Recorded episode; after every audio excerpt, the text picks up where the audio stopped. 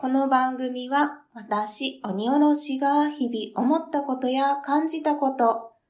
好きなものの話をボイスブログとして記録することを目的に、また少しでもお話上手になりたいなというささやかな野望を抱きながら、ゆるっとおしゃべりするポッドキャストです。改めまして、鬼おろしです。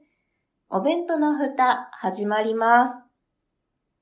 皆様、いかがお過ごしでしょうか？そして本日お誕生日の方、おめでとうございます。新しい一年になりますように願っております。今回はですね、はじめに一つ告知をさせていただきたいと思います。はじめに一つって言ったんですけど、最後にも一つ告知があることをお先にお伝えしておきます。はい。では、はじめに告知なんですけれども、ブックメンというね、ポッドキャストも配信されてます。かいわれくんと、私、鬼おろしがですね、配信しております。まずは心からだというポッドキャスト番組がございます。こちらでですね、現在、お便りを募集しております。募集テーマはですね、かいわれくんの方で解説お話をしています社会心理学編を聞いていただいて、これまでに自分が押されたことあるなっていうスイッチとか、ああ、これ押したことあるかもなっていうスイッチがあったら、それをですね、ぜひ教えていただきたいです。えその押されたスイッチ、押したかなっていうスイッチと、それにまつわるエピソードをですね、ぜひぜひ添えてお便りいただければなと思います。まずは心体のポッドキャストの概要欄にですね、お名前だけで送れるメールフォームがございます。また、ツイッターの番組アカウントにもですね、お便りフォームのリンクが貼り付けてありますので、ぜひそちらからですね、お送りいただけますと嬉しいです。お便り募集の締め切りなんですけれども、2021年8月31日火曜日23時59分日本時間となっております。まあ、要はですね、8月いっぱいですね、募集しておりますので、ぜひぜひお気軽にお送りください。ほんのちょっとした、言われてみれば押されてるやつかも、みたいな、ちょっとしたことでもいいので、ぜひぜひお気軽にお送りいただけますと嬉しいです。はい。あなたからのお便りお待ちしております。ということで、はじめに告知をさせていただきました。では、本編に移っていきたいと思います。どうぞ今回もゆるっとお聞きください。おはようございます。たぬき界のジャスティン・ビーバーことアシューと申します。ニューノーマルな生活に退屈してきた。このアシューがニューノーマル退屈日記新たなライフハック方法を探っていく情報提供番組でございます。ニューノーマル退屈日記聞いてね。仕方ないようになっております。いつもありがとう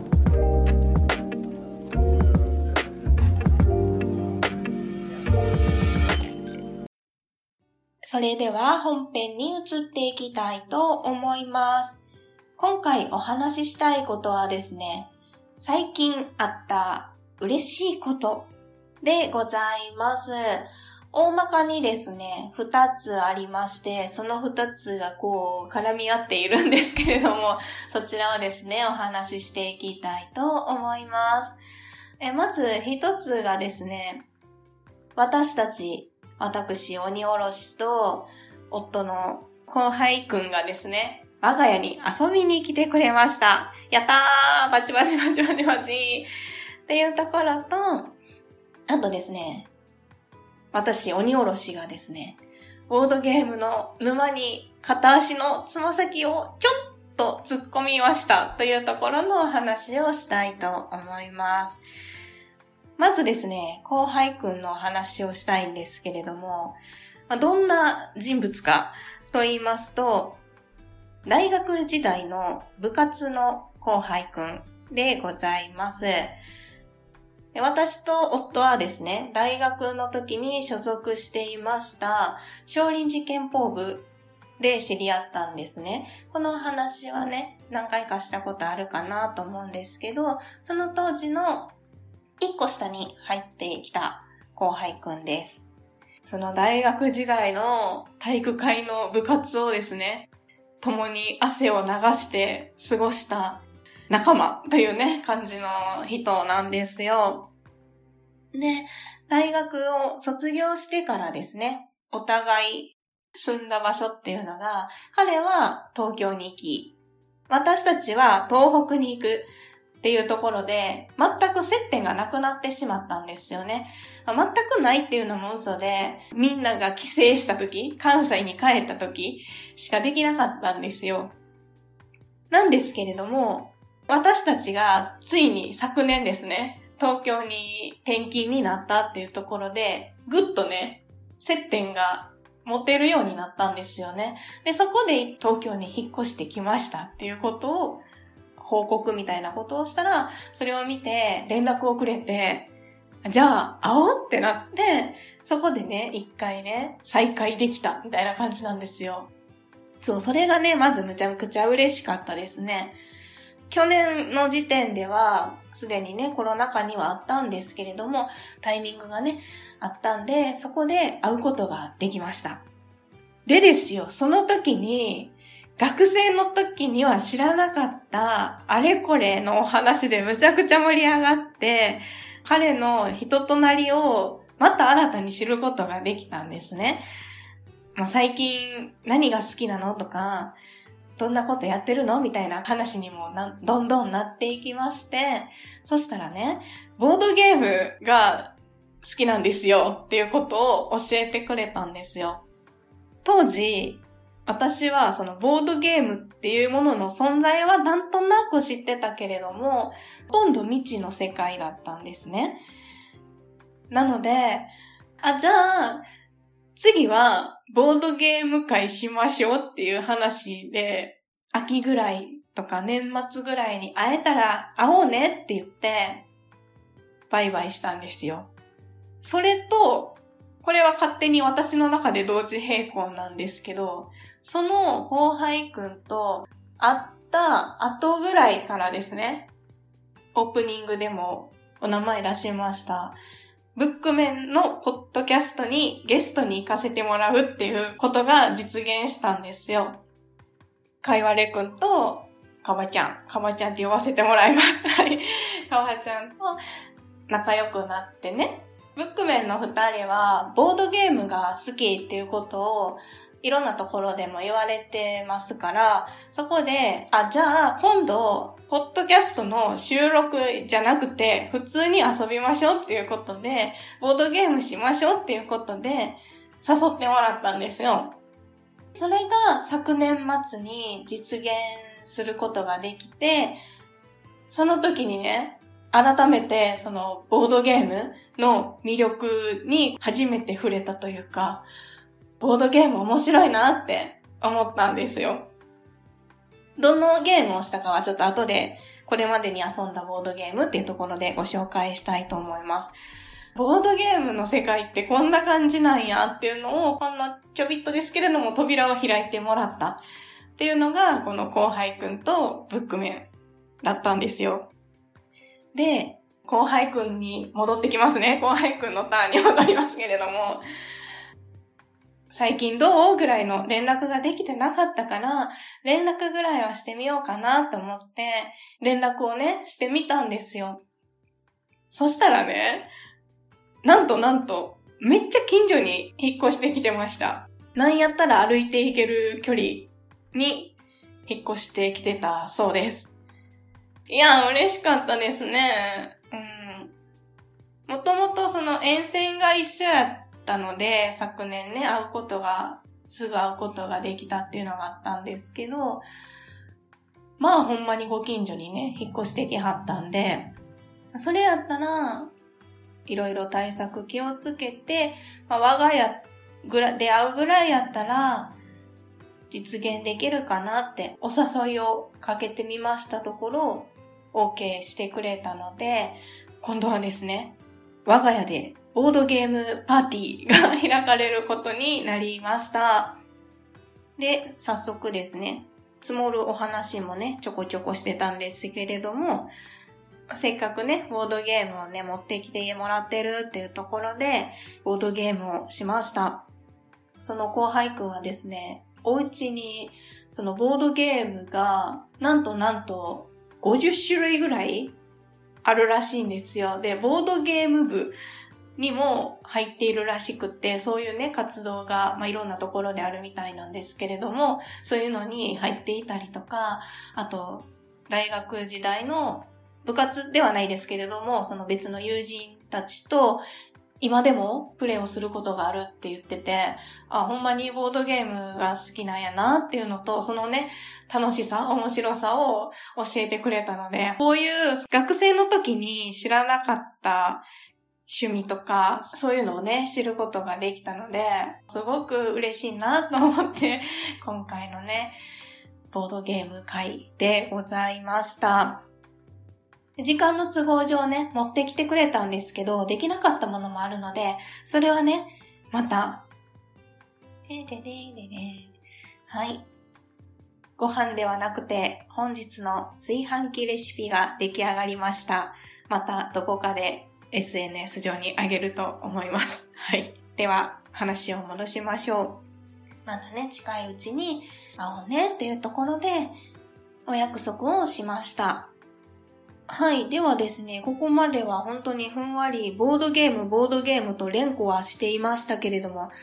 では実際にどんなゲームをしたのかっていうところをいくつかご紹介したいと思います。これまでに遊んだボードゲームとしていくつかあげたいんですけれども、何個書いてたっけな ?1、2、3、4、5、6かな？サクッとご紹介いたします。まず一つ目、インサイダーゲーム。マスター役とインサイダー役がいて、マスターとインサイダーは、お題の答え、お題を知ってるんですよ。で、それに当たらなかった他のプレイヤーさんが、とインサイダーが、マスターにどんどん質問をしていって、そのお題自体を当てることも目的やし、インサイダー役は誰やったかっていうのを当てることも目的になります。うん。なんかね、慣れてないと何を質問したらいいんかなっていうところから始まるんですよ。お題の種類がむちゃくちゃ多いので、何から質問したらいいのかなってなって、だんだん慣れてくるとね、それの楽しみ方がもう分かってくるかなっていう感じでしたね。これね、すごく面白かったです。二つ目。センチュリー。これはカードを使ったゲームでしたね。手持ちの石とかカードがあって、その他のカードが並べてあるバーっていうのがあって、で、その石とかカードを使って、その場にあるカードを購入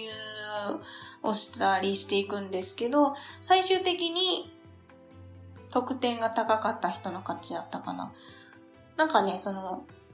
今、誰がどのカードを買おうとしているのかとかを考えたり、どのカードを買ったら効率よく石をゲットできるのかとか、そういうすごく頭は使うんですけど、その、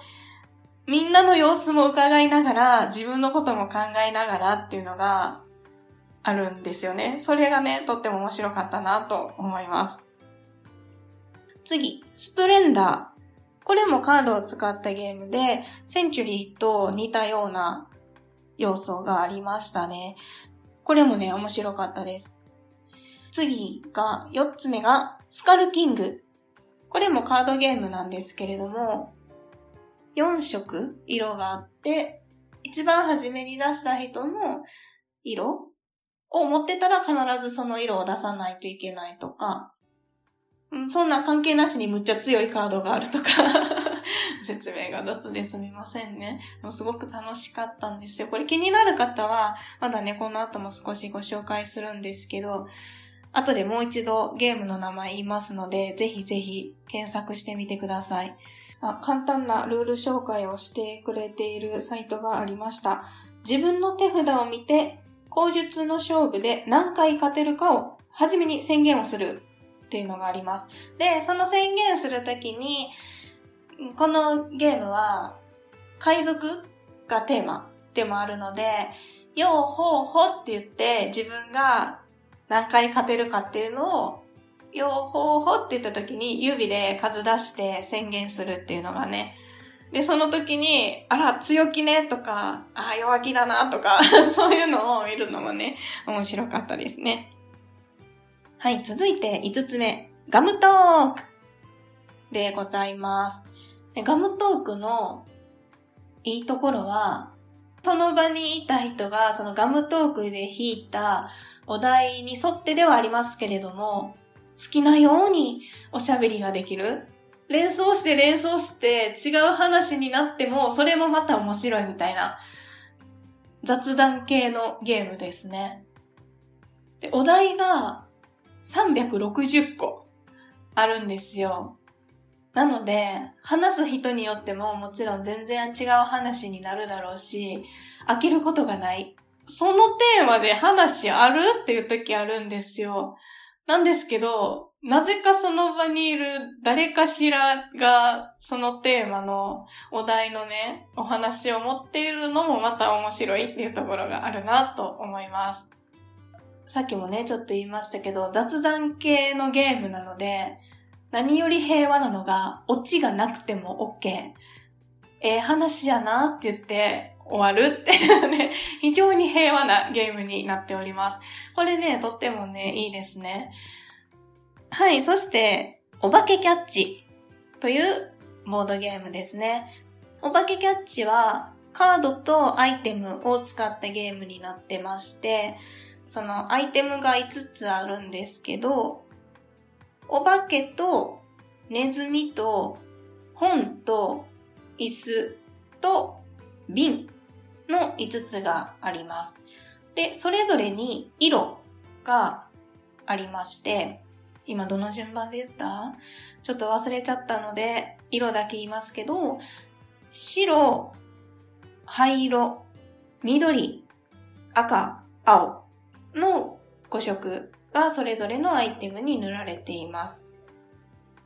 で、一人ずつカードをね、山からめくっていくんですけど、その絵柄が出た時に、アイテムたちの、の5つと、あと色5色の、いずれにも被ってないものか、ドンピシャその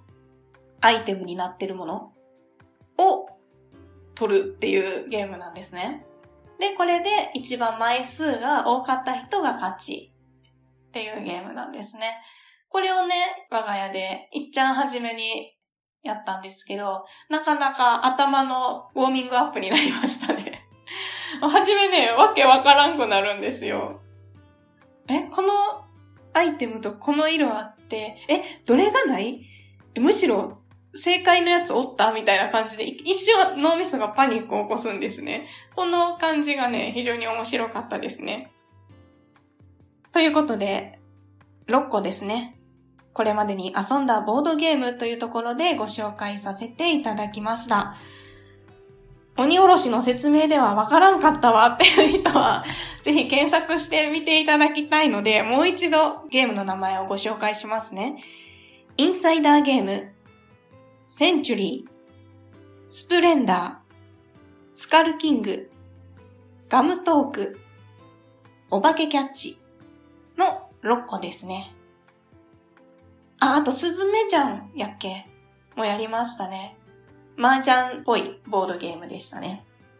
あれもね、なかなか頭を使うなっていう感じでしたね。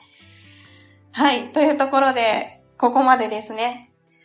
最近の嬉しかったことからボードゲームのお話に絡めていろいろお話をしてきました。最後にボードゲームの魅力、すでに感じている魅力についてお話をして終わりたいと思います。三つほどありますかね。まず一つ目。初心者でももちろん楽しめる。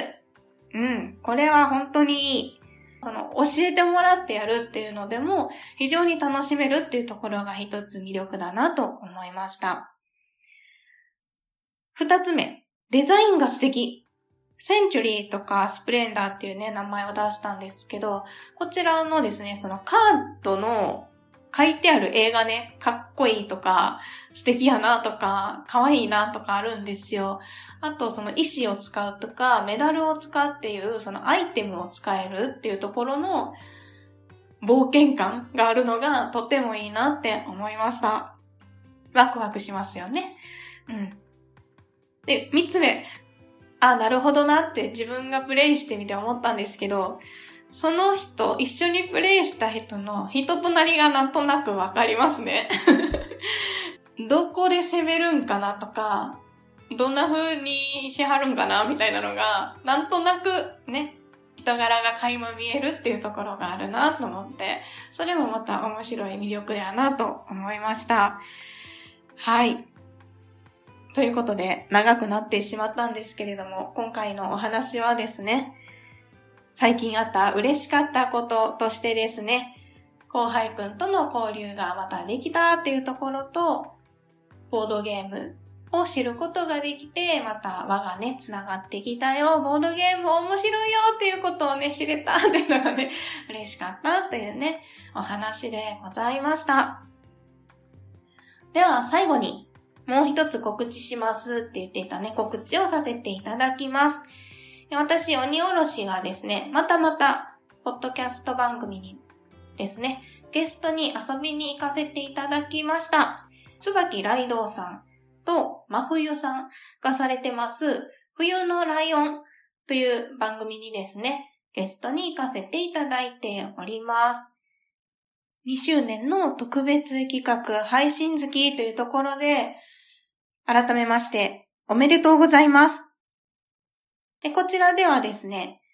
第112回の配信になっております。アニメ、オットタクシーの完全ネタバレ回にですね、出演させていただきました。